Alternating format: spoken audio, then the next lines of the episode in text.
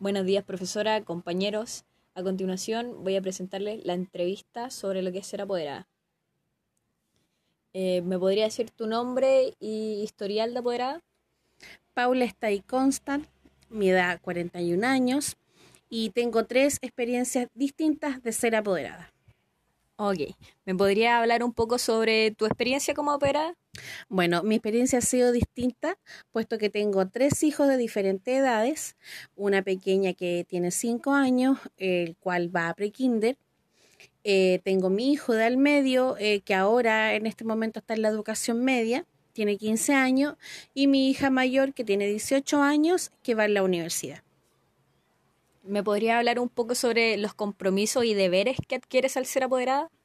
Bueno, eh, los compromisos y deberes son distintos ya que ellos van en etapas escolares distintas.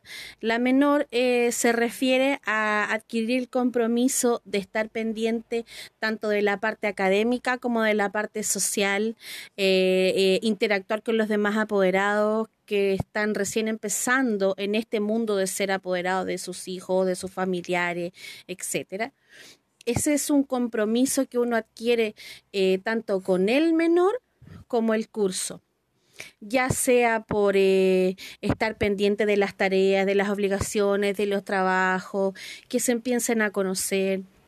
Esa es la experiencia de mi hija menor.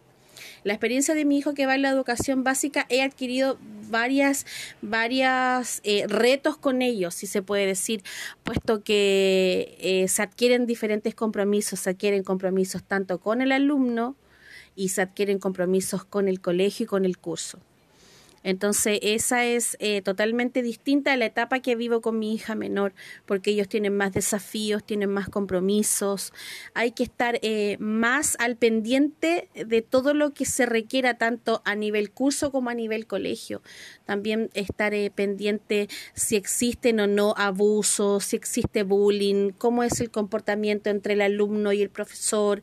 También tener una, un buen canal de comunicación entre el apoderado y el profesor que fundamental. Yo creo que una parte muy importante de ser apoderado es la relación que uno debe sostener durante el tiempo con el profesor.